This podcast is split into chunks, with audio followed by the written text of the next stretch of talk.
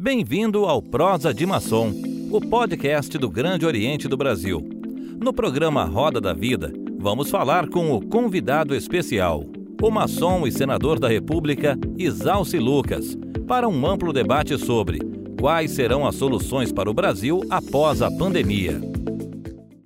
Estamos hoje aqui em mais um programa Roda da Vida, Irmão Ajudando Irmão. O convidado especial hoje é o senador Isalci Lucas pelo PSDB do Distrito Federal. Além do, do, do senador Isalci Lucas, nosso irmão, maçom da loja Aerópago de Brasília, temos o nosso irmão Cacá Teixeira, que é vereador, foi secretário por, pela cidade de Santos, e hoje é o presidente da Soberana Assembleia Federal do Grande Oriente do Brasil.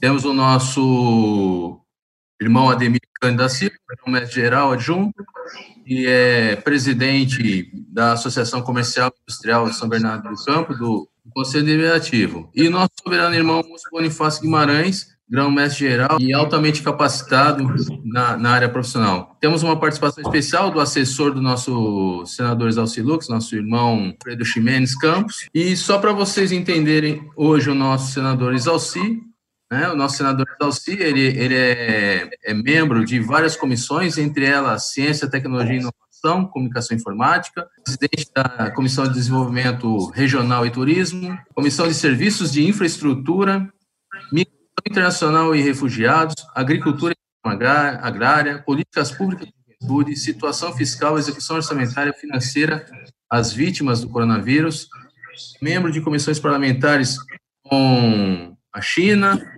Arábia Saudita, Singapura e outros países árabes. Né? Esse é o nosso irmão Isalci Lucas. E, e para iniciar, gostaria de ouvir um pouco do nosso irmão Bonifácio, nosso grão geral, Boa noite a todos que estão conosco aqui no programa Roda da Vida. E eu gostaria já de antecipadamente agradecer aos senadores Alci Lucas, que tem uma carreira brilhante é, como político de qualidade e que é maçom, sobretudo tem ajudado nas causas maçônicas. Várias demandas que têm acontecido no âmbito do Grande Oriente do Brasil, como, por exemplo, é, recentemente nós tivemos que é, socorrer com ele para fazer uma interferência no Itamaraty para que alguns maçons e outros brasileiros que estavam retidos no Chile pudessem é, ter é, acelerado seu retorno ao país. Mas essas são apenas algumas das iniciativas que ele tem atendido é, ao Grande Oriente do Brasil e, e, basicamente, também ao Grande Oriente do Distrito Federal. E a satisfação é muito mais redobrada de ter aqui o grão-mestre adjunto Ademir Cândido, o presidente da nossa soberana Assembleia, político também de qualidade da cidade de Santos, vereador, já foi vice-prefeito, secretário na última, na atual gestão daquele importante município paulista, além da presença do nosso irmão é, João é, Alfredo Ximenes, que pertence à assessoria do grão-mestrado e é, é, pessoa de confiança do nosso senador Isalci. Então, nós teremos, eu não tenho dúvida nenhuma, uma noite muito coroada, muito é, tranquila do ponto de vista dos conteúdos que aqui serão colocados. Boa noite, irmão Cacá. Boa noite, Chapeta. É um prazer estar aqui com vocês nesse convívio. É, temos a grata satisfação de estar com o senador Isalci, que é uma pessoa que sempre nos acolhe. Estivemos lá comemorando o Dia do Maçom no Congresso, nos recebeu né, fraternalmente. Né, quero agradecer a sua mensagem, foi muito importante. É, também aqui o nosso querido soberano Múcio Bonifácio, é, nosso sapientíssimo Ademir. É, senador, é, sou tucano há 28 anos, é, resido em Santos e estou no meu segundo mandato de vereador. Eu fui secretário de assistência social, fui, secretário, fui vice-prefeito é, no governo aqui 2008, 2012, é, fui secretário de gestão, agora é, entreguei o cargo para retornar à Câmara para participar das eleições.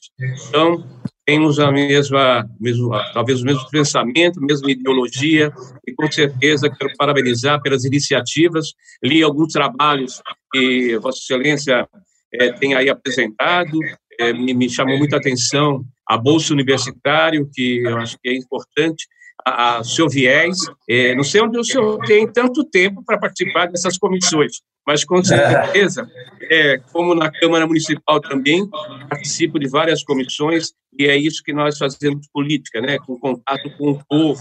E o povo está um pouco distante das câmaras municipais e que faz aproximação, né, como dizia o nosso nosso governador, é, que o cidadão mora em Santos, não mora no Estado e nem mora na Federação. Né? E o Franco Montoro falava isso muito bem, e, e, e nós precisamos cuidar dos nossos, nosso, nossa população. E Santos é uma cidade com 430 mil habitantes, e com certeza, por seus problemas, o maior porto da América Latina, né, a parte da, do, do, das usinas em, em Cubatão. Então, nós temos vários problemas e estamos aproximando outros problemas que é o desemprego, a Petrobras está tá nos abandonando também, né, na, na, na, em Santos. Então, estamos aqui para participar dessa, desse bate-papo com o senador. Tá, muito obrigado pela, pela sua vinda nesse debate. Um abraço. Obrigado. Obrigado, irmão Cacá. Irmão Ximenes, você dá uma palavra para nós? Boa noite, irmão Chapeta. Boa noite. Boa noite, queridos irmãos telespectadores da TV Gob. Boa noite, Soberano Grão-Mestre, irmão Búcio Bonifácio. Boa noite, irmão Ademir Cândido, Grão-Mestre Boa noite, Cacá, presidente da Soberana Assembleia Federal Legislativa Maçônica. Boa noite, senador Exalcir. É, a maçonaria, mais uma vez, na vanguarda dos interesses da nação os interesses do Brasil, promovendo encontros dessa natureza, principalmente hoje com esse nosso convidado especial, o senador Exalcir, uma de primeira grandeza, e que, com certeza, no Congresso Nacional, tem trabalhado dioturnamente para levar os anseios da população. Esse, eu sou testemunha desse trabalho dele, dioturno, rumo aos interesses dos brasileiros. Então, é uma honra muito grande estarmos aqui e, com certeza, teremos um brilhante encontro. Obrigado, meus Obrigado. Senadores Alci, meu irmão, boa noite. Poderia boa dar uma noite. palavra para nós?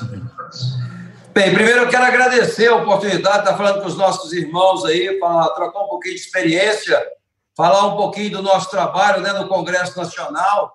Realmente, a gente trabalha Está suspensa agora as comissões, né? Mas a gente realmente trabalha. Eu sou presidente da Comissão de Desenvolvimento Regional e Turismo, mas a gente acompanha né, os demais, as demais comissões. E agora, com a questão da pandemia, nós estamos no processo agora virtual. Então, todas as votações têm acontecido é, virtualmente, é, com suspensão de todas as comissões. Então, a gente está buscando né, de uma forma inédita. Eu acho que o Senado Federal inaugurou um sistema de votação que, com certeza, veio para ficar. Não dá para você é, colocar como exclusivo remoto, porque algumas matérias precisa realmente ter um debate maior, presencial, mas a gente tem conseguido votar muita coisa importante né, relacionada principalmente à questão da pandemia. Então, é, estamos trabalhando muito mais do que o presencial, né? Porque a gente está votando até sábado mesmo. Sábado nós votamos à noite, até tarde da noite. A gente tem votado matéria importante. Eu acho que o Senado é, tem dado realmente é, o retorno no sentido de votar aquelas matérias mais importantes para o país.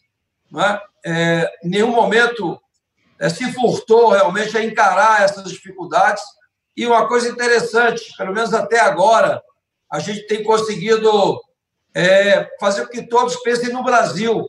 Por incrível que pareça, a oposição, inclusive, tem nos ajudado muito não é, a votar matérias importantes. É. Senador, nessa crise, é, tem muitas ideias que surgem, algumas que são inovadoras, outras que são até comuns.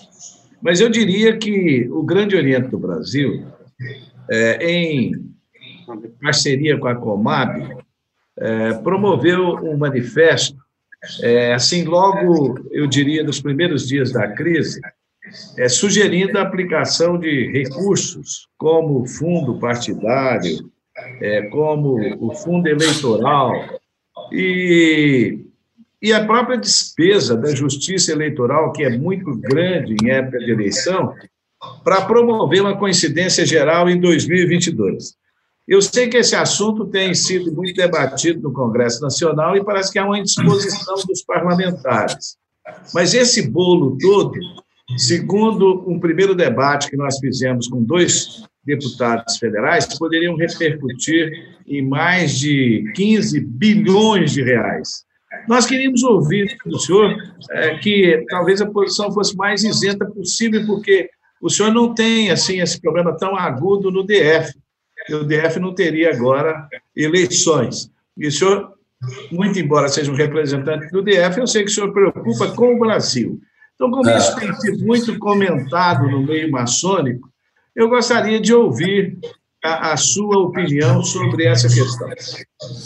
Bem, é, com relação à questão do fundo eleitoral é, e, e esse sistema de financiamento de campanha, a gente fez um debate muito tempo e optamos em utilizar recurso público, porque até então era recurso privado. Mas em função dos escândalos, da corrupção, dessa dessa, desse sistema que foi adotado anteriormente, se fez essa opção pelo valor, por ser, por, pelo recurso público. Alguém tem que financiar a democracia. Nós não podemos também deixar apenas que a milícia, né, ou apenas os traficantes, ou quem tem o poder aquisitivo, financiar os seus, é, as suas candidaturas. Nós temos que buscar dar igualdade de tratamento para que todos possam concorrer no regime democrático. É, hoje, o fundo eleitoral né, é, tá em torno de 2 bilhões e 800, o que foi colocado no orçamento, mas é, nós, para você ter ideia, nós já liberamos para o Covid-19 algo em torno de 580 bilhões para a, a defesa não só da vida, mas também das empresas. Então, se levarmos em consideração o esforço, é, principalmente do Congresso Nacional, porque muitas coisas o dinheiro ainda não chegou na ponta. Nós temos cobrado isso. A caixa d'água está cheia e a torneira está pingando ainda, né? O dinheiro não chegou na ponta e a gente tem cobrado muito isso. Agora, coincidentemente, hoje, na reunião de líderes que foi aconteceu na parte da manhã, nós debatemos um pouco essa questão do adiamento. Há uma proposta de adiar as eleições para 15 de novembro.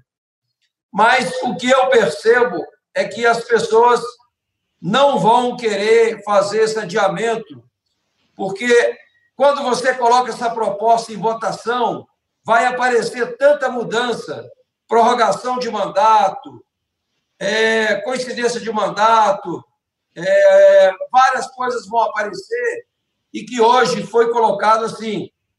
É, amanhã, inclusive, nós vamos, é, nós definimos hoje, só vamos discutir isso até no final de junho. Junho é que nós vamos decidir é, como é que nós vamos fazer com as eleições. Eu vejo que a tendência, a tendência é manter as eleições para o dia 4 de outubro. Essa é a tendência. Por quê? Porque realmente nós não queremos correr o risco de falar em, em, em em prorrogação de mandato.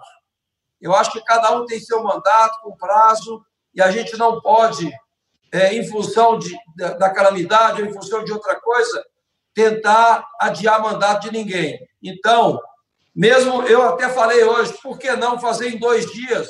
Em vez de fazer um dia só, faz em dois, para que a população possa ir devagar, sem tumulto, sem aglomeração. Né? Então, eu vejo assim: essa decisão deverá ser tomada até o mês de junho. Né? O presidente hoje é, não presidiu a sessão agora à tarde, à noite, porque ele foi também na posse lá, lá no TSE. né, exatamente já para conversar com o presidente do TSE, com o Senado, com a Câmara, e buscar um entendimento com relação às eleições. Então, esse assunto deverá ser debatido aí é, no mês de junho, né, para a gente tomar uma posição do que, que vai acontecer.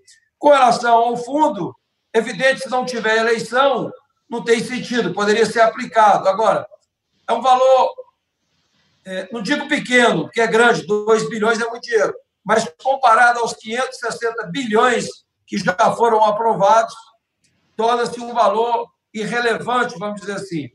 Mas, de qualquer forma, nós temos que buscar um modelo de financiamento da democracia. A democracia tem que continuar e ela tem que ter um mecanismo de igualdade de oportunidade. Não dá para você dar condições melhores para quem tem dinheiro né, e de poder ganhar a eleição. Muito bem. É... Vamos agora ao Chapeta. Obrigado. É, eu vou fazer uma pergunta para o Ademir, e depois da resposta do Ademir, eu gostaria que, em cima da resposta do Ademir, o senador Isalciri desse a sua opinião, né? O senador Isalciri é vice-líder do governo no Senado, né, né senador? Então, tem bastante é. conhecimento, tem bastante conhecimento sobre tanto o, o, o governo quanto o Senado. Né? Então, é, Ademir, você é um advogado com 40 anos praticamente de militância, né? E então está sempre aí bem informado sobre, sobre as questões do país, causa da Associação Comercial e Industrial de São Bernardo, que é uma das maiores do Brasil, né? O que, que você entende desses primeiros 500 dias aí do, do, do governo, né, dessa nova gestão de governo?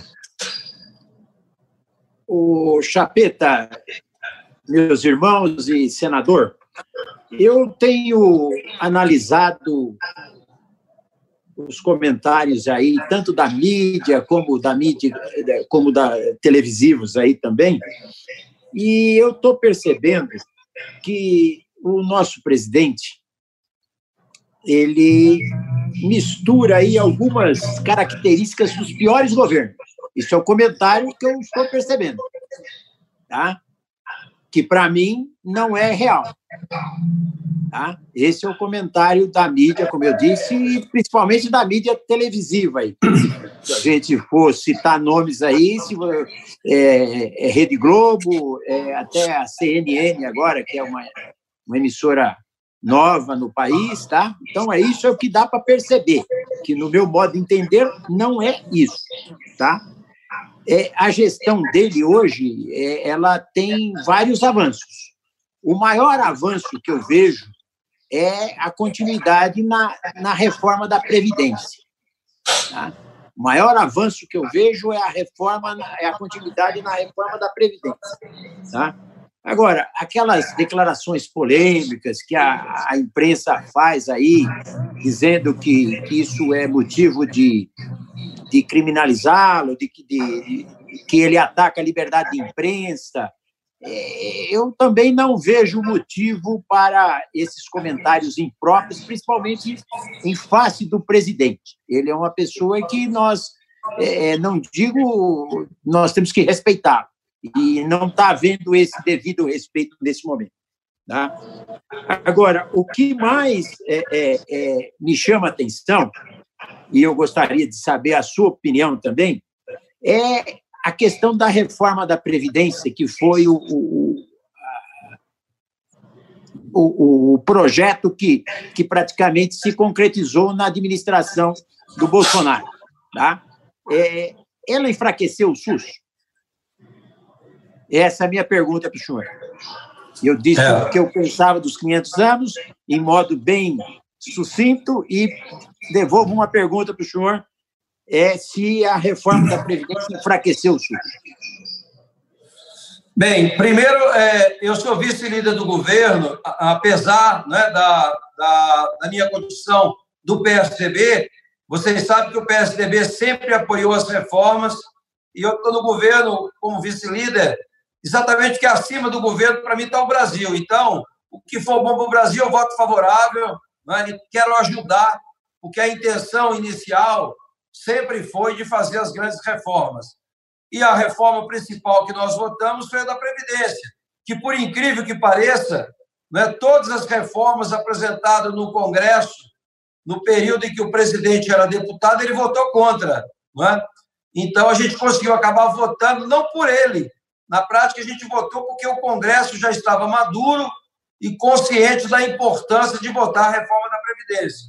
A gente deu um azar muito grande, porque a Previdência trouxe uma economia em torno de 680 bilhões. Foi exatamente o custo que nós vamos ter agora só com a questão do Covid-19. Quer dizer, tudo que nós fizemos com a Previdência, nós vamos agora é, gastar ou investir, melhor dizendo, na, no combate a, a, ao, ao, coronavírus, é? no sentido de salvar vidas, salvar emprego e empresas. Agora, o que eu acho é que faltou e falta no Brasil, é o que eu estava dizendo antes, falta planejamento. O Brasil só trabalha com improviso. Não há um planejamento. Primeiro, como você disse, como alguém disse aí sobre o Montoro, né? acho que foi o Cacá, o Montoro. Montoro dizia isso mesmo. Ninguém mora na União, ninguém mora no Estado, as pessoas moram no município. Então, é lá que precisa de informação, é lá que precisa de recurso, é lá que precisa de respiradores. Então, faltou realmente uma liderança e um projeto, um planejamento para todos caminharem na mesma direção. Hoje, o que, que aconteceu? Cada um atirando para o lado, cada um querendo ser protagonista de qualquer coisa, é? e aí a gente perdeu muito com isso muito fake news, muita informação truncada, né? muita coisa, muita informação né? de todos os lados. A população está perdida. Eu até citei a, a, ontem no programa de rádio que eu fiz, é, dizendo o seguinte: a gente joga pedra no prefeito, joga pedra no governador, joga pedra no presidente da República, mas na prática, não é, é eles não são culpados até porque ninguém sabe nada, nem eles, nem nós. O que, que vai acontecer? Quantas pessoas vão morrer se, se, se tiver isolamento? Quantas pessoas vão morrer se as pessoas forem trabalhar? Ninguém sabe. Né? Então, a gente sempre procura alguém para culpar. Eu acho que agora está na hora de todo mundo se juntar. Eu acho, por exemplo, que o ministro da Saúde ele tem que olhar, ele olhou a árvore, o presidente da República tem a obrigação de olhar a floresta toda. Então, faltou isso, né? essa integração, essa conversa. Agora, eu acho que é um governo né, que demonstrou patriotismo, não é? você não vê falar mais em corrupção, uma série de coisas que melhorou bastante. Agora, falta realmente uma integração, não é? uma, uma convivência mais harmoniosa entre os poderes e principalmente entre os prefeitos, governadores e presidentes. Né? Cada dia o presidente, é o jeito dele, quem votou nele sabia que ele era assim. Esse era o jeito dele. Agora, de fato, é muita polêmica, né? Todo dia nós temos que administrar uma polêmica, uma, né? Uma Ministro falando um monte de besteira que realmente, né? Esse ministro da Educação mesmo, o que ele falou sobre Brasília, né? a gente tinha que expulsar ele daqui, né? É. Então, Com certeza. É, é, muito, é muita polêmica de graça. Acho que a gente tem um problema sério para resolver e devia estar todo mundo na mesma direção, né? Tentando buscar uma solução. E hoje tem muita divisão e cada um querendo ser protagonista, querendo se aparecer, vamos dizer, eleitoralmente, cada um querendo realmente cuidar da sua eleição, o que eu acho muito ruim. É, senador Exalci, aproveitando um gancho aí na sua pergunta, que o senhor, é, que nós, é, o senhor mesmo disse que nós não temos é, ainda a extensão dessa pandemia, quanto tempo vai durar é, e quantas pessoas vão, vão ser afetadas por isso. É, será que não estaria na hora de unir o sistema de saúde, o público com o privado? Qual é o seu entendimento nesse assunto? É, eu, exatamente isso, né? É, a construção de políticas públicas tem que envolver os dois setores, não tem sentido nós começamos a votar um projeto é, semana passada e deveremos continuar a votação amanhã, que é exatamente a utilização de UTIs do setor privado para o setor público. A relatoria é do ex-ministro da Saúde, Humberto Costa, que apresentou um relatório no sentido de confiscar a UTI, quer dizer, uma loucura, né? O, Dória fez agora em São Paulo um edital para ocupação de UTIs privadas. Eu acho que a, é, a, o setor privado tem que ser um parceiro. Nós não podemos também né, radicalizar nossa posição. Agora, lógico que eu, eu, quando alguém citou aí um projeto que eu fiz, é do Bolsa Universitária. Alguém disse aí que é um projeto interessante. Cacá, o Cacá. É, Antes do Bolsa Universitária, Cacá, eu lancei, antes, antes de ser deputado distrital, eu lancei um projeto em Brasília chamado Cheque Educação, 98, onde a gente ocupava as vagas ociosas das escolas públicas, das escolas privadas, né? a gente ocupava pagando a metade do valor. Então, isso foi muito bom, porque você ocupou as vagas ociosas, retirou, inclusive, uma demanda grande do setor público, é? e deu oportunidade para essas pessoas estudarem na escola que ela gostaria de estudar. Isso acabou virando o ProUni. O ProUni é isso, né? O ProUni nasceu depois de 2004, é adquirindo as vagas ociosas das escolas privadas. A mesma coisa os hospitais. Aí em São Paulo mesmo, você tinha um monte de espaço ocioso, equipamentos ociosos à noite, de madrugada, e que agora pode ser utilizado também pelo Sistema Único de Saúde, pagando o mesmo preço da tabela SUS. Então, o setor privado é um parceiro. Agora, lógico que algumas atividades, agora, inclusive com o Covid, com a pandemia, se fortalece mais o Sistema Único de Saúde. Cada dia mais você valoriza realmente o servidor não é? e o sistema, de, sistema único de saúde. Nenhum país tem isso, né? A, a extensão que nós temos aqui da saúde pública. Eu acho que a pandemia vai fortalecer o sistema único de saúde no Brasil. E acho que por todo, porque tem muitas ações como vacina, não é? Como combate a uma série de doenças que às vezes não interessam para o setor privado. Então, o setor público ele é fundamental não é? nesse caso específico. Então, eu acho que o sistema sai fortalecido com a crise do Covid. Mas a parceria sempre é muito boa e tem que procurar realmente o envolvimento da população de um modo geral. Eu, eu fiz um seminário agora esse final de semana, onde nós chegamos à conclusão que todos nós somos governo, nós é que temos que governar o país, né? todos nós temos que fazer a nossa parte. Né? seja na nossa casa, seja na nossa quadra, é? todo mundo tem que estar envolvido, tem que ter resgatar esse espírito de pertencimento. As pessoas deixaram as coisas de lado, né? Hoje você vê as pessoas pichando uma escola, quebrando os equipamentos, quebrando tudo e a gente não deixa passar como se fosse natural. Então esse espírito de pertencimento também é importante, mas a parceria sempre é boa. Muito obrigado, senador. Fiquei satisfeito, viu? Muito obrigado. Nós temos sentido que o, o presidente que foi empossado hoje já disparou alguns comentários, o ministro do Superior Tribunal Federal. E aí ele coloca datas, inclusive já chegou a ventilar datas.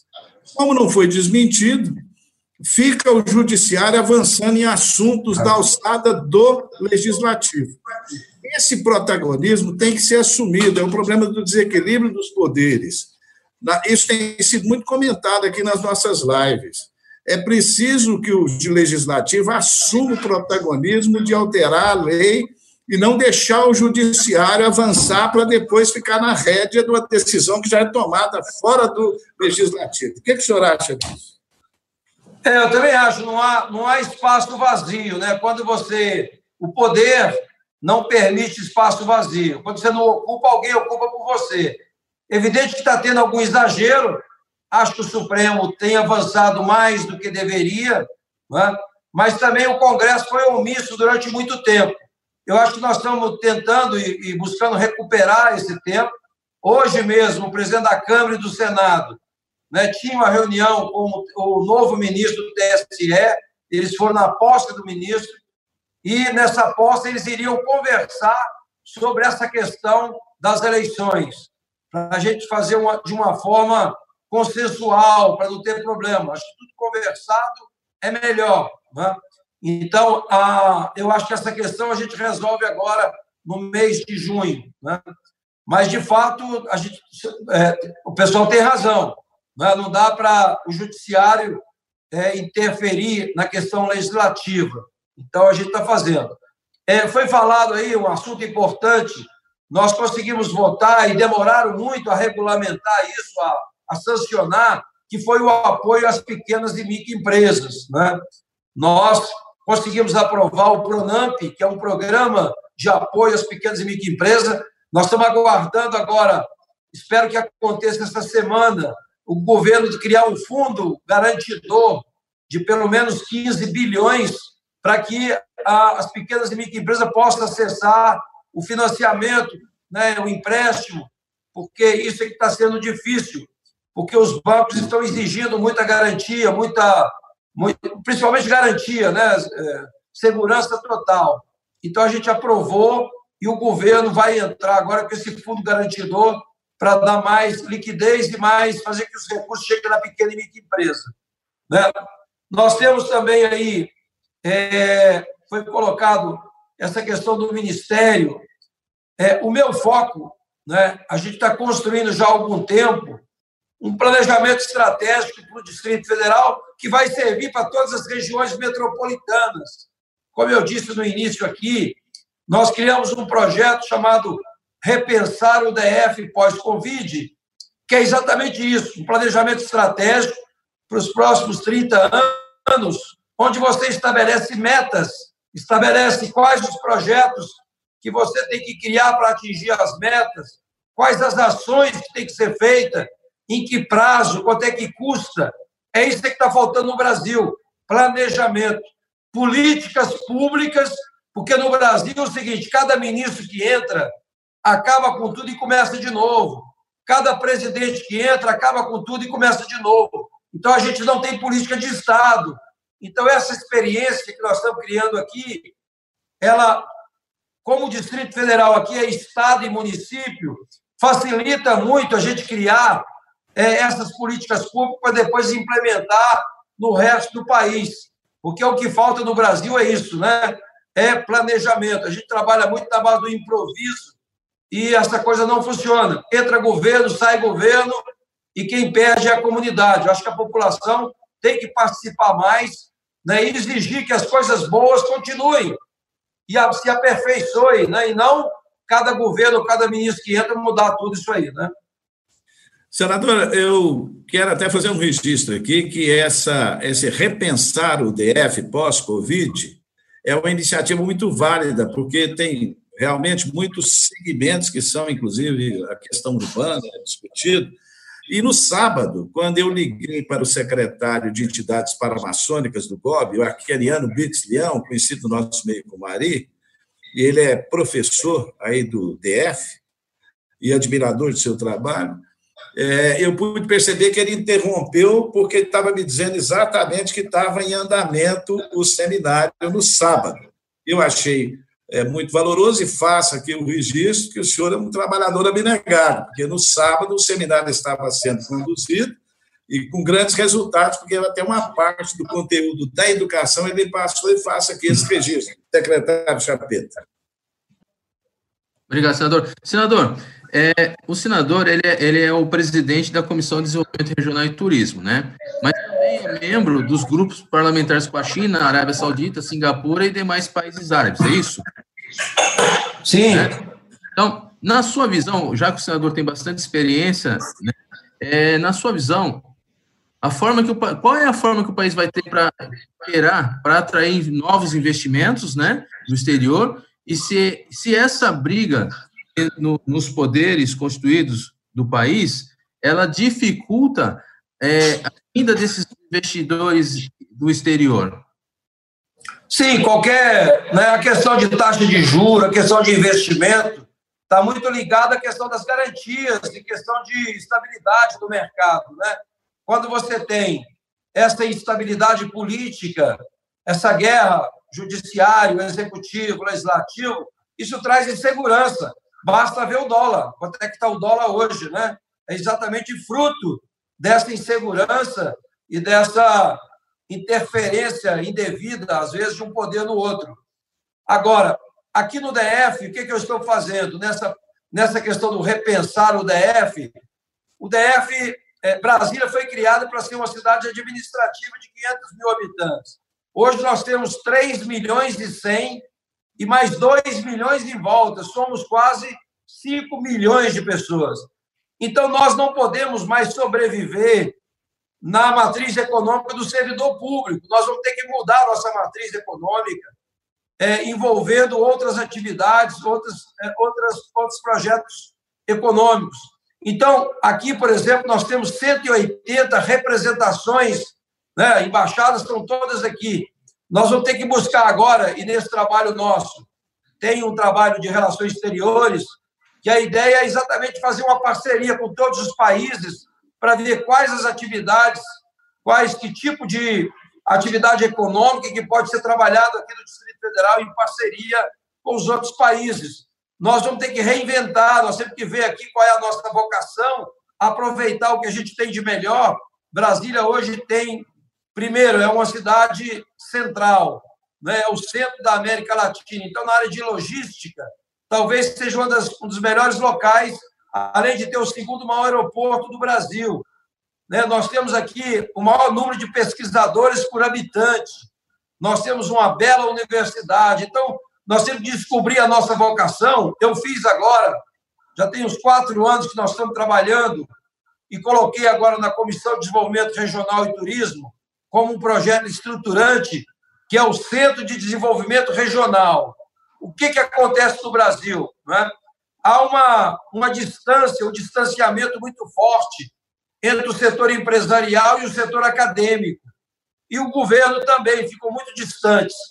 Então, o que, que nós fizemos? Nós criamos quatro pilotos. Campina Grande é um piloto, Brasília é outro piloto, Itapeva, em São Paulo, e é, Campanha, no Rio Grande do Sul, onde nós estamos. É, fizemos uma reunião com todos os setores a sociedade civil organizada da região, chamamos todo o setor acadêmico, o governo, as empresas, para discutir a vocação da cidade. E aí, você aproveitar todo o conhecimento científico e tecnológico das, das universidades, dos institutos de pesquisa, e colocar esse conhecimento na prática. Então, esse Centro de Desenvolvimento Regional é você aproveitar o máximo do conhecimento científico que nós temos para aplicar em cada região de acordo com a vocação de cada região. Você, inclusive, consegue fixar os jovens naquela região, porque hoje a maioria dos jovens eles se formam e vão embora, vão para as capitais e ficam desempregados. Então, a ideia é você desenvolver nos municípios as atividades com conhecimento científico e tecnológico para você aproveitar essa mão de obra qualificada que tem no, no, no próprio município e fixar as pessoas no município. Então, nós queremos passar essa experiência para todo o país, que é exatamente valorizar não é, a, a vocação de cada município e introduzir inovação neles. Não é? Se o grande problema para dar uma virada agora na modelagem da política econômica é realmente a atual equipe, que a atual equipe tem feito um grande trabalho em função é, das plataformas elegidas até aqui como prioritárias.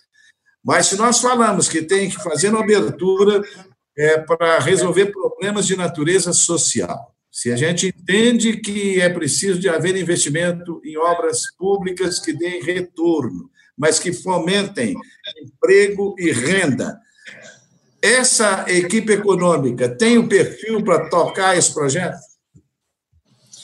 Bem, primeiro, antes de, de entrar na equipe, a questão dos juros, nós fizemos um debate até a hora de, de vir para cá para a gente falar sobre isso, né? Porque existe uma, um projeto na pauta tem dois projetos, um do Álvaro Dias, tabelando o juro do cartão de crédito, e do Everton também, colocando em 50%. Então, houve várias ponderações, porque você não consegue revogar a lei de mercado.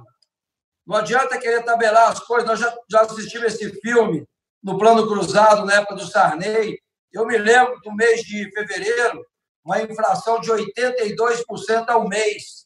Então, quem não conhece isso, não lembra disso, acha que é mais fácil tabelar qualquer coisa ou é, é, trabalhar dessa forma. O que, não, o que não funciona.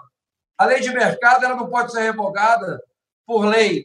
Né? Tem que ser com, as, com ações, com atitude. Né? Deixar de comprar, não é? depositar em outro banco, alguma coisa assim. Mas nós, ainda antes de votar essa matéria, nós sugerimos, criamos um grupo para conversar com o Banco Central e dar um, e dar um checkmate no Banco Central, ou ele arrocha essas instituições que estão abusando, porque cartão de crédito você tem instituições cobrando, chegando a 700% de juros, né? 360% de juros. Então, lógico que eles sempre têm lá o, o convencimento deles, por que, que tem essa taxa de juros, porque não tem garantia, que não tem isso não tem aquilo, né? Então, nós estamos trabalhando muito no sentido agora realmente de dar um chega para lá nos bancos. Até porque o dinheiro não está chegando, a gente está liberando recurso e o dinheiro não chega na ponta, porque quando chega no banco, é muita exigência, é muita burocracia e acaba o dinheiro ficando lá, na caixa d'água cheia e a torneira pingando, como diz, né? Então, nós estamos enfrentando isso. Nós vamos botar, assim, matérias do sistema financeiro e hoje o clima não está bom para eles. Realmente, nós achamos que chegou a hora do banco, do, da, do sistema financeiro, contribuir também, né, sair dessa, dessa zona de conforto deles e também contribuir com a sociedade. Então, esse é um assunto que está sendo bastante debatido lá. É, eu vejo, né, o, o governo estava indo muito bem, até porque o Congresso também estava ajudando muito. Nós votamos muitas matérias do governo sem nenhum problema, apesar de todos os problemas. O Congresso sempre votou. Ah, agora, fomos surpreendidos com essa pandemia, que realmente deu, porque nós já estávamos no caminho certo, já tinha diminuído o déficit público nosso de 130 bilhões de déficit primário, nós já tínhamos chegado a 80, então foi uma comemoração incrível, e agora vem essa essa pandemia com 600 bilhões aí de déficit a mais. Isso sem contar o serviço da dívida, né, que chega a quase a mais de 400 bilhões por ano. Então, agora, o governo tem é, condições de superar isso. Eu acho que tem uma equipe boa, a equipe do governo é boa, tem todas as condições de fazer. Agora, precisamos melhorar um pouco né, essa, essa questão política todo dia tem um negócio que atrapalha, não é? é um comentário mal feito, é uma colocação indevida, é um comportamento que não tem nada a ver com a economia e que acaba prejudicando. Então, né, a gente precisa dar uma amenizada na, na conversa. Né? Acho que está se falando demais e fazendo pouco. Eu acho que nós temos que fazer mais e falar menos. Muito bem. Ademir, é, pegando o, o gancho aí, o irmão que já tem 40 anos aí militando na advocacia, é, estamos vendo o que, o que, que ocorreu agora nessa semana, né, que passou, no, nessas últimas semanas que passou. Nós vimos aí, o, o governo tinha classificado uma, uma fita como secreta, né, é, essa fita foi para o Supremo Tribunal de forma monocrática, né, monocrática, o, o, o juiz é, retirou né, a, a, parte secreta da fita, né, retirou ela da, da área secreta, o que nós nunca vimos no país, nem na época das da discussões lá, quando eram governos de extrema esquerda e esquerda, nós nunca vimos acontecer isso, né, de, de você tirar a classificação de um documento ou de uma fita no, no governo como secreta e imediatamente colocar em público. Então, o que, que nós estamos percebendo? É uma questão política, por trás de uma ação, né, e dentro dessa questão política do Supremo Tribunal Federal, por trás dessas ações, nós estamos, isso que eu estou falando é, é a população vendo, né? A população está valendo isso e muitos políticos, né? é, nós também estamos vendo que, recentemente, houve uma, uma, uma solicitação de alguns partidos para a retenção do celular do presidente da República. Né? O ministro do Supremo Tribunal Federal encaminhou para o procurador né, é, é, com essa possível retenção. Alguns juristas, né, eles gostam, alguns juristas gostam de, de, de, informar assim, não, que ele fez o que é de praxe, mas nós sabemos, como, como tudo que está acontecendo no nosso país, que por trás de algumas questões sempre o cozinhamento com o próprio presidente da República. Né? Então, você manda lá o procurador e você encaminha, e aí fica cozinhando até o momento que alguém fala assim, ó, pega o celular do presidente da República e coloca aí para toda a população ver, como foi o caso da fita, né? Para toda a população ver, uma coisa desnecessária, tanto a reunião quanto até a própria fita sendo colocada para a população. Você não entende, Admir? Isso é temerário, essa, essa politização do Supremo Tribunal Federal e, e, e essa, esse cozinhamento de, dessas possibilidades, é, na minha opinião, arbitrário, né? mas alguns juízes entendem que não. É, com relação à fita, com relação à fita, eu entendo que o, o ministro Celso de Mello ele agiu assim, de forma assodada em ter liberado essa fita. Tá? É, coisas de, de menos importância, eles aplicam sigilo na, na é, para não ser liberado, ele deveria acontecer o mesmo. Com relação à a, questão, eu, é, esse caso aí, como você está me perguntando, eu entendo que é uma intromissão assim que não devia acontecer do judiciário no executivo. Tá? Isso traz uma estabilidade muito grande. Ele deveria se colocar como judiciário e não fazer essa intromissão e jogar o, o presidente contra o, o, os seus é, os seus asseclas ali que estão loucos para fritar o nosso presidente, o Bolsonaro. Quanto à questão da, da do, do, pedido de alguns é, deputados aí, de alguns é, partidos políticos, no sentido de trazer à tona todas as mensagens do celular do presidente, isso aí é inconstitucional. Isso aí eu acredito que ele, qualquer juiz, qualquer ministro que tiver essa solicitação, vai aplicar a nossa Constituição.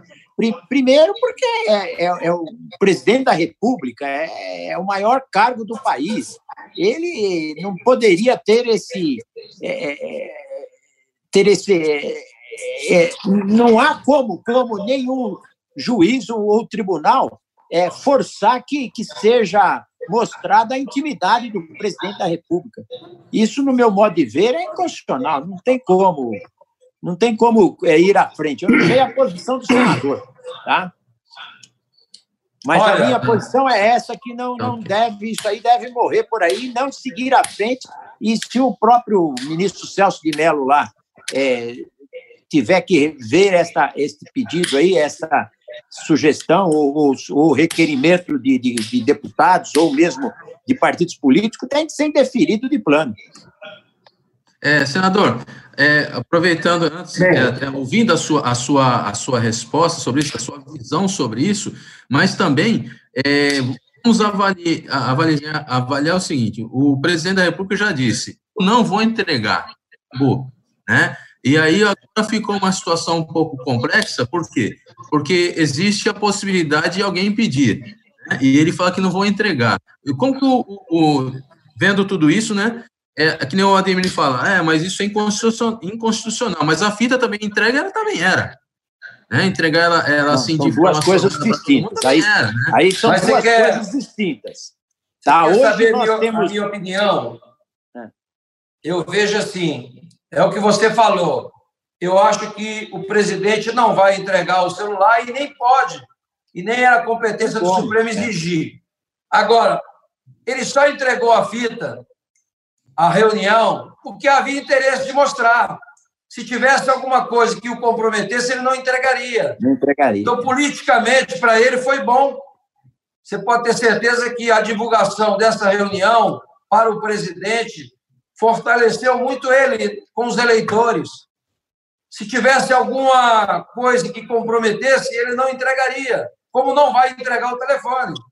Então, é muita questão de política. Eu acho que é, são polêmicas que são criadas no momento onde as pessoas estão morrendo, que a gente não deveria estar perdendo tempo com esse tipo de coisa, nem do judiciário e muito menos do executivo. Eu acho que não é, a, a, isso aí vai muito uma questão, muito mais questão eleitoral, política, do que. E que é muito ruim, né? Porque, primeiro, houve um abuso por parte do Supremo, eu acho que o Supremo oh, não, não poderia solicitar isso, o celular.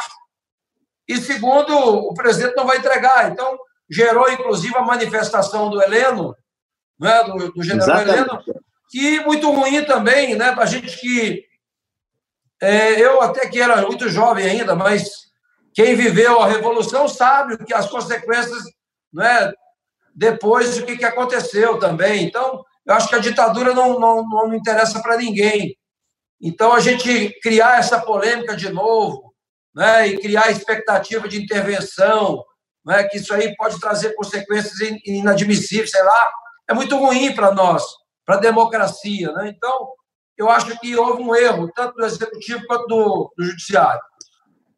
Obrigado. Você Soberano. percebe, Chapeta, ah. ainda só concluindo, sim, sim. que a forçação de barra aí está do inimigo público número um do presidente Bolsonaro, que infelizmente é o meu presidente da OAB, que é o Felipe Santa Cruz. Ele o interpelou por duas vezes, tá? mas isso aí é interesse particular dele. Ele tem interesse em, em determinadas situações. E eu acredito que na, a, a, a interpelação não foi atendida, a interpelação não foi atendida, não será atendida, e como disse o, o senador, o presidente não vai entregar o, o celular, mesmo que é, é, é, coercitivamente solicitado, tá? porque eu entendo também que é inconstitucional. E o pior é que quem resolve isso pela Constituição, quando você tem uma polêmica com os poderes, quem resolve isso são as Forças Armadas. Exatamente. Exatamente. E nós, então, aí nós caímos naquele isso, né? mesmo. Né? É uma coisa que ninguém quer, né? Caímos naquele mesmo vácuo, né? De antigamente. Né? Como tem que ter muito cuidado, né? Com essa, é, tem que ter muito cuidado. Tem, porque o sinal do, do, do general Heleno e também uma manifestação subliminar do nosso é, irmão e, e vice-presidente há uns 15 dias atrás, aí se não me falha a memória, foi no, no, na Folha de São Paulo do dia 7 ou 8 de maio, é, é, é nesse sentido. O respeito tem que prevalecer, as Forças Armadas estão aí para impor essa situação, né, se for o caso. É, lembrando sempre que, que o Grande do Brasil ele é uma instituição democrática, né? Então ele sempre a, a apoia é, a, os eleitos, né? Em nenhum tipo de, de, de questões, é, é, intervenção, nada disso, é, é, nossa instituição ela apoia, né? Os maçons não apoiam isso porque nós somos legalistas, né? É, esperando, nós temos aqui duas perguntas, uma do nosso procurador-geral, nosso irmão André Storni, e uma do, do Ricardo, nosso ex-presidente, né? Eu vou, eu vou fazer a pergunta do nosso procurador, para o nosso senador Exalci. Né? Quanto ao tema SUS, que no Brasil se aproximou do colapso. Pergunto se o que ocorreu foi falta de investimento, desvio de recursos públicos para aquela finalidade, ou mesmo grande lote das operadoras de saúde junto aos órgãos governamentais e políticos com o objetivo de sucateamento proposital da saúde pública. O qual que é o entendimento eu, eu acho que são os três. Né? Muita corrupção no sistema, tem muita corrupção, muita, muita, muita. Não é? Um total descontrole total. Você tem ideia, em Brasília, que é a capital da República, você não tem controle de medicamentos, você não tem, não tem integração entre os sistemas. É? Então, é, não há. Como é, é, da, é público, parece que é assim, né? Da, da viúva, né? O pessoal não, não cuida, como se fosse um sistema de iniciativa privada. Então, tem muita incompetência nisso, né? Então, é tudo isso, infelizmente. Agora, eu acho que a pandemia ela trouxe uma, um olhar diferente para o sistema e que vai agora, eu acredito, vai fortalecer muito o sistema de saúde. As pessoas vão valorizar mais esse sistema.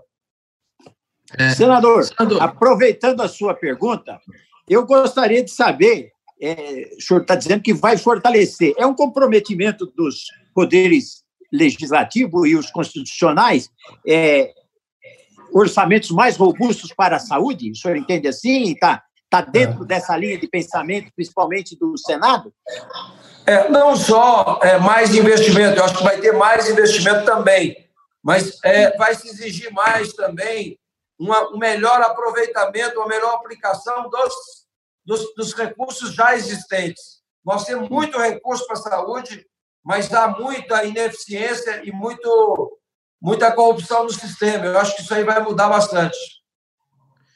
Senador, dentro dessa linha que o senador falou, dentro do SUS, nós temos ouvido alguns irmãos, alguns não, vários, por sinal, é, de todo o país, principalmente da, de São Paulo, do Amazonas e outras regiões, que estão faltando muitos insumos. Mas um insumo principal, na verdade, é um remédio chamado Fenantil, que são uns, uns remédios que, que ajudam é, quando é, são remédios de como chama que ajudam quando a pessoa vai ser entubada para que a pessoa fique é, seja adormecida, né? Adormecida, isso. E esses remédios estão em falta tanto nos hospitais públicos e, e privados, né? Nos hospitais de campanhas aqui da Baixada Santista, Cacá, é, e em alguns hospitais de São Paulo, Amazonas. Então nós temos recebido vários irmãos dizendo isso.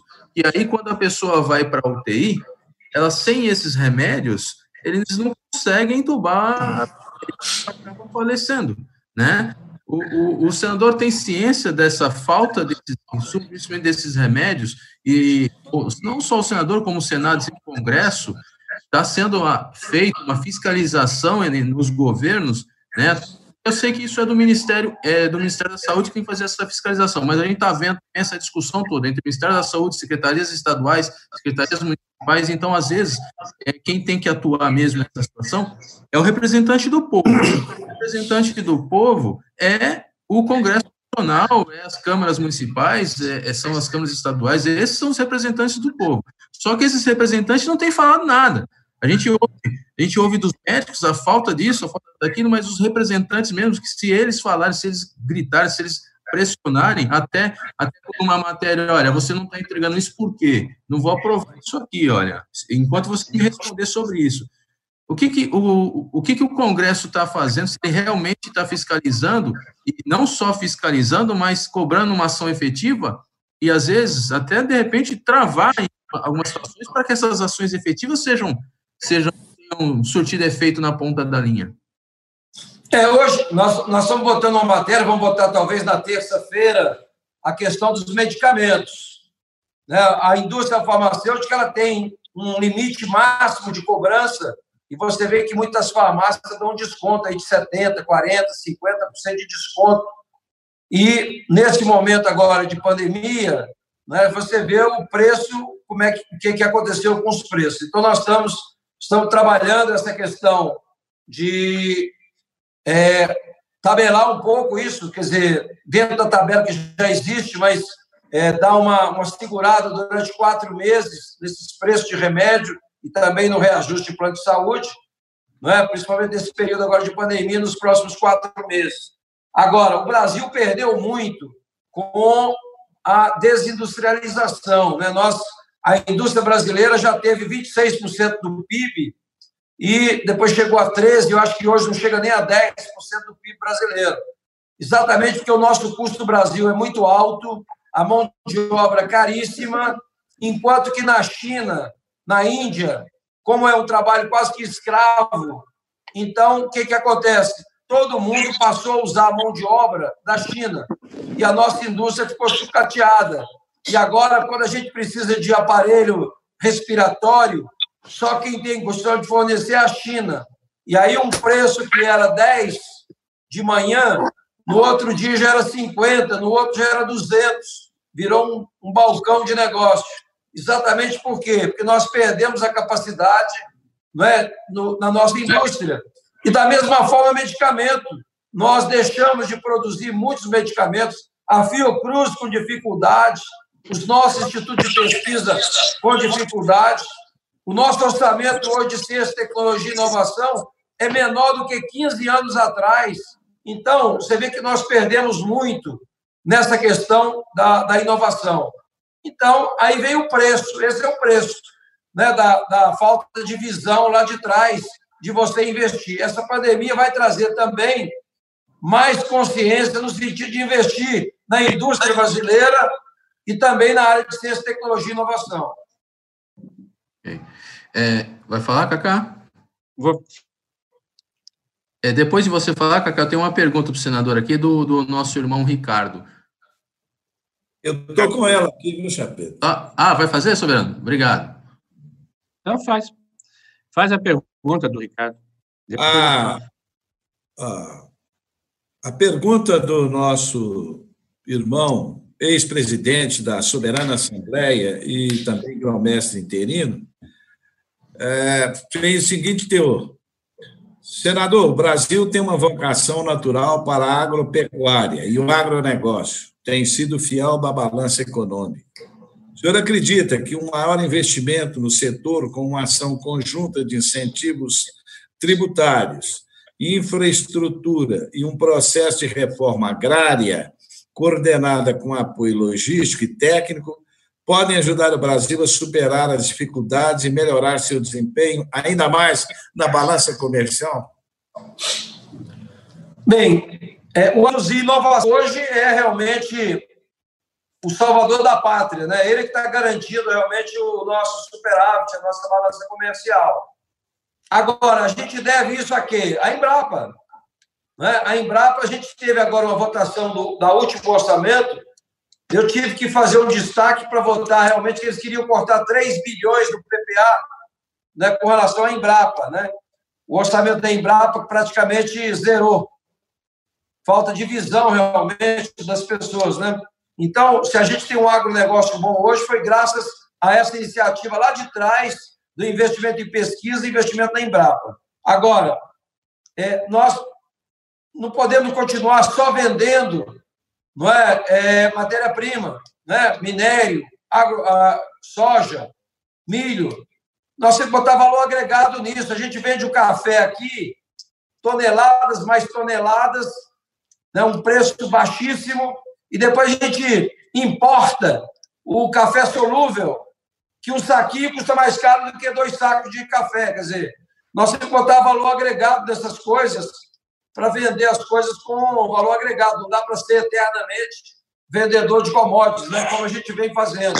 Mas, de qualquer forma, o agronegócio já entrou na era tecnológica. Né? Nós temos muito, grande parte do agronegócio hoje está com máquinas totalmente programadas, com software moderno. Então, a nossa, o nosso agronegócio ele conseguiu acompanhar o desenvolvimento científico, tecnológico e inovação, coisas que os outros setores não conseguiram. Então, acho que a gente tem que investir mais, mas eu acho que neste momento nós temos que rever o investimento na indústria brasileira. Eu acho que na Embrapi, temos que investir na Embrapi, que está sem orçamento, né, e que é, um, que é uma esperança nossa. Né? Então, acho que tem que diversificar, mas o agronegócio foi bateu todos os recordes esse ano. Né? A gente conseguiu superar bem o, o resultado dos anos anteriores. Muito bem. Cacá, tem uma pergunta para você aqui, ó. O irmão Pepe Pérez, é, ele é um empresário da região de Mongaguá, na área de tecnologia. É, ele gostaria de saber, em comunicações, né? Irmão Cacá, quanto tempo a economia do país vai conseguir alimentar o povo menos favorecido? E em quanto tempo os empresários vão aguentar bancar seus funcionários sem demissão? Por fim, quem vai pagar essa conta? Eu gostaria responder essa pergunta e depois já desse sequência aí na pergunta que o irmão vai fazer. Olha, eu gostaria de deixar bem claro também que está se querendo fazer programas sociais para manter é, pessoas é, desocupadas. Eu acho que são pessoas que estão com vulnerabilidade social. Então, a gente não quer que seja uma coisa para sempre. Veja, tem que ter um acompanhamento da família que recebe os benefícios do Bolsa Família, por exemplo, e também foi falado como, pelo senador a questão de uma política pública da, da, da erradicação da extrema pobreza. Nós não podemos ignorar os nossos irmãos que estão, estão numa situação ruim. Veja, não podemos colocar, é, ignorar que somente nessa, nessa pandemia nós vimos duas situações. Primeiro, a questão do SUS, viável, é viável, como o senador mesmo falou, desde que tem uma fiscalização e acabe com a corrupção o investimento ocorre e é um sistema que vai dar certo. A mesma situação, nós não queremos amparar é, é, pessoas que, que, que, vão se encostar, como era anteriormente. Veja, esse Bolsa Família foi criado pela Ruth Cardoso, depois aperfeiçoado pelo governo do PT. Ele soube trabalhar isso e fez fez com que é um carro-chefe da, da, da, da, da, deles serem reeleitos. Né? Agora, nós precisamos trabalhar as famílias, através dos CRAS, do Centro de Referência de Assistência Social, né, que vão acompanhar as famílias para que saiam desse programa, também possam estar desvinculando esse programa no momento que acabar a vulnerabilidade social. É isso. Não, o governo não vai segurar. Da mesma forma, eu posso dizer para o é, como é o nome dele, o, o de Mongaguá? Pérez. Então, falar é, de que, veja, eu passei na Secretaria de Gestão, por exemplo, vai chegar uma hora que o funcionário público, né, nós não vamos ter receita para pagar o salário dos funcionários públicos. Veja, são funcionários públicos puxados que têm o direito de receber os seus, seus salários. Mas não vamos chegar uma hora que vai ficar muito difícil de, de, de, de, de estar é, pagando salários, os benefícios que adquiriram durante os anos. Acabou né, na reforma da Previdência, acabou a questão de, de, de, de ficar cinco anos em corporações, né? É, isso já diminuiu, porque senão você tinha a folha de pagamento, a, a, o, o aumento vegetal da folha de pagamento sem dar aumento, sem dar aumento. Então, nós não queremos tutelar essas, essas pessoas, o governo também não tem forças para segurar é, esse, esse encargo, nós queremos o quê? Pagar a essas famílias é, é, é, é um, um, valor digno para que eles saiam dessa situação. Veja, não é, não é, não é justo. Nós temos uma situação é, é, que Deus nos deu, também nós vamos procurar através do trabalho, através dos investimentos, e a gente está numa situação e a gente vê irmão passando fome. Isso não dá. Então, essa questão social, esse abismo social é muito grande e está aumentando cada vez mais. Pode aumentar agora. Agora, o empresário, né, que, que, que também, estou, estou, do lado do empresário, do microempresário, né, do pequeno empresário. Você vê, como mesmo falou o senador, a verba que foi dada dos 580 milhões foi uma verba para para os comerciantes é, terem essa, essa condições de melhorar. Veja, quem levou 60% dessa verba? Os grandes empresários. E não foram micro, e não os pequenos empresários. E agora, um outro programa que o senador aqui nos, nos passou, que vai ser aprovado, vai ser um encaminhamento para que esses pequenos empresários, para que eles não, não, não, percam mais o que já perderam, né? E, e gerar o desemprego. Quem dá emprego, quem dá emprego para é, o, é o pequeno empresário, o microempresário não é o grande empresário, né? Então, nós precisamos realmente ver se o, e o senador fez esse, essa questão do encaminhamento. Então, é, eu vejo por aí esse é, meu, meu posicionamento. Eu não quero tutelar e não acho que o governo tem que tutelar ah, quem, quem quer que seja, mas que tenha na vulnerabilidade social um atendimento acompanhado, acompanhado pelos assistentes sociais para que eles saiam dessa situação, para que não fique perene, fique para o resto da vida. Né? Então, a gente via o cara fazendo sopa com pedra, né? e com esse Bolsa Família, que é pouco, eles vão lá comprar uma ervilha, comprar uma coisa e dar alimento para seus filhos. Melhorou, melhorou. Agora eles precisam sair, né? Eles precisam sair desse, desses programas aí. Mas com o quê? Com trabalho. Né? Então é por aí. A minha pergunta, é, o senador falou uma coisa séria. Concordo numa parte da questão. Eu não, não concordo da questão da entrega de celular, né? Eu acho que um poder, né, é, determinando ou, ou, ou, ou, requerendo a questão da entrega, é a questão da fita. Né? A fita deveria ser liberada na parte que estava sendo discutida, que foi levantada pelo ex-ministro, e não a fita da maneira como foi. Por quê? Porque eu acho não sei, eu daí dessa parte do discordo, porque houve uma exposição muito grande de alguns ministros, né, e falando coisas aí, porque eles estavam com a liberdade de falar, como aconteceu, aquele cidadão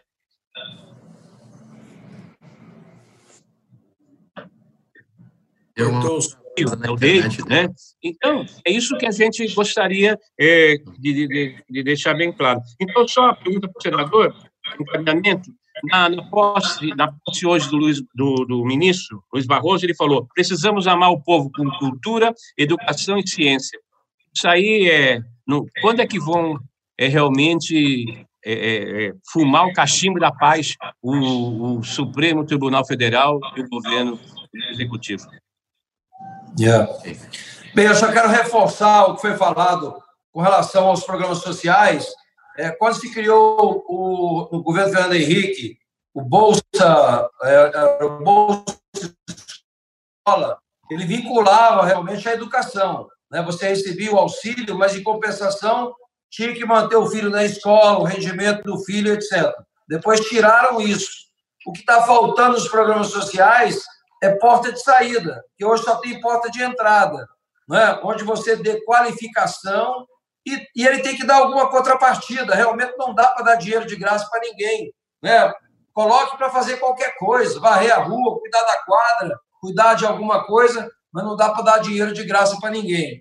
Agora, o mais importante é qualificá-lo para ele, ele sair para o mercado de trabalho. Esse é que é o mais importante.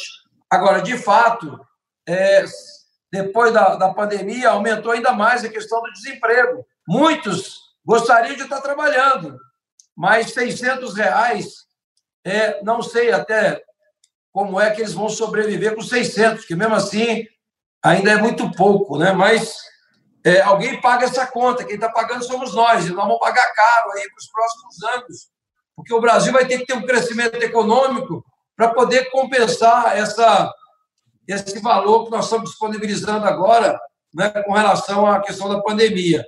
Agora, com relação à fita, eu só quero lembrar que o presidente, se ele quisesse jogar da fita fora, não tinha problema nenhum, não tinha consequência nenhuma. Então, eu acho que só mostrou porque tinha interesse em mostrar. Interesse de mostrar. Senadores Alci Lucas, qual, que, qual vai ser realmente o investimento e a cobrança do Congresso, porque isso depende do Congresso, né? Porque nós tivemos aí grandes percas de, de, de, de contribuições do Poder Executivo para a ciência e tecnologia nos últimos anos, inclusive nesse governo. Inclusive nesse governo. Qual vai ser a real, a efetiva ação do Congresso, e principalmente do senador, que é, que é um militante nessa área de ciência e tecnologia, para que nós possamos não ficar mais dependentes de outras de outros países. Lógico, sempre vamos ser dependentes em alguma esfera, mas não ficar tão dependentes e principalmente atuar na ciência e tecnologia dentro da nossa indústria.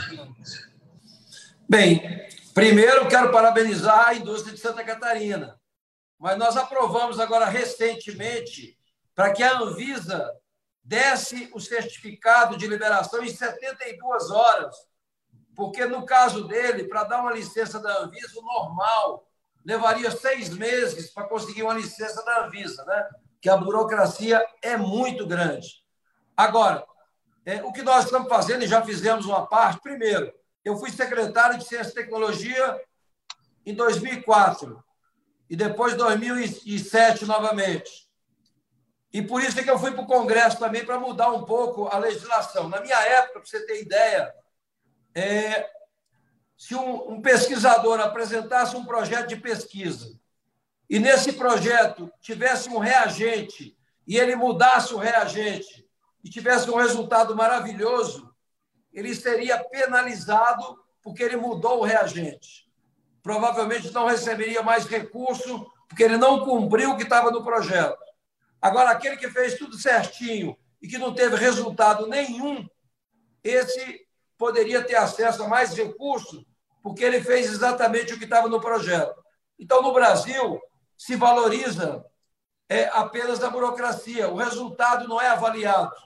Não existe meritocracia, não existe avaliação, não existe resultado, não existe nada. Então, nós mudamos isso no Congresso. Eu fui, inclusive, o autor da reforma de colocar inovação na Constituição. E a gente conseguiu mudar todo o marco regulatório de ciência, tecnologia e inovação. Então, hoje tem muita coisa que pode fazer que as pessoas ainda não, não sabem, mas que antigamente não podia. Por exemplo, o pesquisador, ele não podia, era dedicação exclusiva, não podia participar do projeto, não podia participar da patente, não podia, aliás, não podia nada. Então, hoje, a gente tem uma série de coisas que beneficia realmente essa parceria pesquisador-empresa, né? Então, tem essa parceria que é muito importante. Agora, nós temos hoje um Fundo Nacional de Ciência e Tecnologia com mais ou menos 6 bilhões por ano. Agora, desses 6 bilhões, 90% é contingenciado. Então, você consegue 700 milhões, 800 milhões liberados o ano todo. Então, a gente não investe. Esse governo tentou, e nós não deixamos, acabar com o CNPq, juntar com a CAPES. Então, a gente brigou muito. O Paulo Guedes mandou, mandou uma PEC para o Congresso, acabando com o FNDCT, que é o Fundo Nacional. Nós também impedimos que acontecesse isso. Então, o que a gente espera agora é que esse fundo seja descontingenciado, que ele possa ser usado integralmente e que a gente possa, inclusive, agora utilizar o FUST. O FUST é o Fundo de Telecomunicações, que era para manutenção dos orelhões antigamente, que tem mais de 30 bilhões é, contingenciados e que a gente precisava, e vamos fazer isso agora, se Deus quiser, nós vamos aprovar, para que este valor seja investido na infraestrutura de banda larga. Nós temos que investir agora em infovia, levar cabo ótico para todas as áreas públicas, escolas, hospitais. As pessoas precisam ter acesso agora à banda larga, à internet. Tudo depende. Inclusive, os nossos alunos não terão educação mais sem tecnologia. Então, é, agora na banda larga, aí que nós vamos fazer o edital do 5G, o dinheiro do 5G arrecadado tem que ser investido em infraestrutura para exatamente levar a, a, a internet para todos. Sobrando, estamos chegando ao fim. Né? Eu gostaria de passar a palavra para o senhor, para o senhor já fazer a pergunta para o senador e depois eu vou, vou, vou ouvindo todo mundo para as conclusões. Mas, senador, é, nós observamos muito é, a sua determinação, o seu trabalho no Congresso. O senhor tem grandes planos para Brasília. O seu sonho é governar o Distrito Federal? Como é que o senhor avaliou no passado os governos que o senhor teve é, oportunidade de participar? Essa proximidade com os governos anteriores do Distrito Federal, alguns deles, fez com que o senhor possa agora colocar em prática muitos sonhos em favor de Brasília? É, eu, eu, quando entrei na política, né, eu entrei já muito tarde. Eu comecei, eu fui deputado distrital em 2003, mas eu achava realmente que as coisas eram mais profissionais, né, que era mais planejado. Eu que sou contador, sou auditor, mas depois que eu vi como funcionam os governos, a gente fica um pouco decepcionado, né, pela incompetência, pela forma como é conduzido a nossa cidade, né, o nosso país. É, participei de dois governos e depois os outros dois que vieram, que sucederam, foram muito piores ainda, né? Mas todos eles sem planejamento, né? Eu acho que faltou isso. E eu descobri que para você mudar de fato as coisas, você tem que ter a caneta. Para ter a caneta, né, tem que ser no executivo. Então, eu me preparei assim, primeiro, aquela a legislação que dificulta a execução dos projetos, a gente conseguiu aprovar muita coisa que vai facilitar a implementação disso. Agora, de qualquer forma, nesse projeto que nós estamos fazendo, Repensar o DF pós-Covid, que é de um projeto para 2030, é, nós estamos levantando também toda a legislação para já fazer uma proposta de mudança em todas aquelas leis ou portarias ou instituição normativa ou decretos que atrapalhem não é, a, a gestão. Então, nós já vamos propor. Nós não vamos fazer um projeto adaptando a lei. Nós vamos fazer o projeto e mudar a lei se for necessária. Então, é, essa é a minha, a minha. Aliás, eu estou preparado, eu, eu me vejo preparado para isso. Mas também só vai ser agora, ou é agora ou nunca, porque outra coisa mais eu não quero, porque para você ser governador, você tem que ter disposição, você tem que ter vontade, né? muita vontade política de fazer. E eu já estou com 64. Né? Depois dos 70, não dá mais para você ficar também não é, com a mesma disposição que você tem hoje. Então, eu estou disponível, porque essas coisas são consequências. Né? Você trabalha e você colhe. Normalmente, você colhe o que você planta. Então, eu estou disponível para ir, e, e, sou candidato mesmo, né? vou ser candidato. Agora, estou é, preparando para isso. Né? Acho que eu tenho muito a contribuir, tive muita experiência nesses anos e, e gostaria muito de retribuir aquilo que eu tive. Eu quero deixar para o meu neto, para minha neta, uma cidade melhor do que eu recebi. Meu pai, meu pai, quando chegou em Brasília em 68, meu pai era vigia. A minha mãe era servente de escola. Eu estudei escola pública, né? Então, a gente, tudo que eu sou, tudo que eu tenho, eu devo à educação a essa cidade aqui. Então, a gente a gente está fazendo tudo para poder retribuir aquilo que nós conseguimos, né? Então é esse, esse é o nosso trabalho. Muito bem, senador. Muito bem, fico feliz com essa sua determinação. Esperamos todos vê-lo governador de Brasília. E com o apoio dos irmãos aí, tem muita gente nos ajudando. Seguramente. Projeto, vai... Tem muita gente ajudando nesse projeto. Vamos ter sim, vai ter sim. É, o Roda da Vida, irmão ajudando irmão, é, nós gostaríamos de primeiramente agradecer ao nosso irmão Isalci Lucas pela oportunidade de ter dividido um pouco do seu conhecimento, da sua, sua estrutura aqui conosco, né? É, dizer que é um orgulho, o Soberano já disse isso, mas gostaria também de dizer da minha parte que é um orgulho de tê-lo como irmão.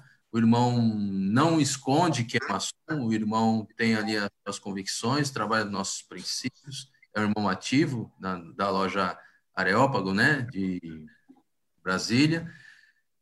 Dizer também que é um prazer, irmão Cacá, nosso vereador, ex-vice-prefeito aqui da Baixada Santista, um irmão que é, presidente da nossa soberana Assembleia, né, um irmão articulado, inteligente, e tem trazido muita, muito, muito benefícios para o grande gente do Brasil. Da mesma forma, o nosso irmão assessor João Alfredo Ximenes Campos, assessor aqui tanto do grão mestrado quanto do senador Itossi Lucas, né? Um aí que trabalha bastante para a nossa equipe, para a população. E a oportunidade dos nossos líderes, nosso Bonifácio, né, nosso grão-geral e nosso líder Kahn, nosso grão-mestre geral adjunto, de ter mostrado né, para a população maçônica, né, ao vivo, a cores, não, nos, não somente nos bastidores, de como é, engajar nossos, de como engajar a nossa instituição também em apoio aos nossos irmãos, para que eles também tenham força, né, senador irmão Isalci? Porque, é exatamente, não só porque assim, existe o apoio, existe a cobrança, mas existe o engajamento da instituição apoiando aqueles irmãos que realmente trabalham pelos princípios da maçonaria nos seus projetos, para que realmente cheguem na população, che cheguem nos empresários, né? Essas benefícios que os políticos temos, sim, muitos bons políticos. E o Grande do Brasil tem feito essa articulação e faremos ainda mais. Né? Depois deixarei para o Soberano concluir essa parte. Gostaria de agradecer aqui os nossos irmãos Rodolfo Marquês, Fernando Sobrinho, João Zé Viana, Getúlio Gurgel e Flávio Batistella, que são da equipe de comunicação e informática do GOB, além dos nossos é, colaboradores, e nossos amigos Wellington. Oi. Né? Todos vocês fazem a comunicação juntamente com nossos outros secretários, assessores, os grão-mestres estaduais e os secretários de comunicações dos estados. É um prazer estar com vocês. Irmão João, Alfredo Ximenes, a sua mensagem final. Ok, meu irmão. É, bom, parabenizar o nosso soberano grão-mestre pelo apoio e motivação dessa brilhante iniciativa do Grande do Brasil em promover essa rodada de, de, de, entrevistas com irmãos, e, principalmente que estão à frente do, dos poderes constituídos da República. É, dizer também, parabenizar também aos quase 15 mil irmãos que, que participam dessa live e que, com certeza, cada um tem uma forte contribuição a dar através de dar subsídios, de alimentar o grande Brasil, através de informação, porque a maçonaria permeia toda, todo o território nacional. E essas informações são de grande valia para dar subsídio às novas ações. Parabenizar o irmão Exalci pela brilhante. Terminou sendo uma palestra, né? certo? E que, com certeza, traz uma amplitude muito grande para todos nós, dos mais novos acontecimentos nos bastidores, trazendo aqui é, informações de bastidores, com, vislumbrando os, os próximos passos do Congresso Nacional. Parabéns a todos, ao irmão Ademir, ao irmão Cacá e a você, meu irmão Chapeiro, que tão brilhantemente, com muita competência, tem conduzido esse Roda da Vida. Obrigado, boa noite. Obrigado. Boa noite. Irmão Cacá. Agora sim parabenizar o nosso senador Exalci, que nos enriqueceu e muito né, com suas manifestações, mostrando conhecimento em todos os segmentos, todas as, as discussões que nós colocamos para ele. Eu acho que é muito importante. Ah, parabenizar o nosso soberano Múcio e o, o Ademir, sargentíssimo Ademir, Ximenes, que teve que foi também um portador de trazer aí o senador. Já no começo eu falei, agradeci ao senador de ter participado conosco de comemoração do Dia do Maçom. Então, é importante que, que o, grande, o grande arquiteto do universo né, lhe dê força e realmente consiga atingir o seu objetivo de ser é, governador do Distrito Federal, e nós estaremos lá na primeira fila para bater palmas, porque, como foi falado aqui, nós participamos de uma live sobre a discussão do maçom dentro da política. E veja, o senhor é um exemplo, um exemplo positivo que nós podemos fazer muito mais, né, da maçonaria, levando nossos princípios a política. Então, o senhor é um exemplo, então eu só tenho que parabenizá-lo.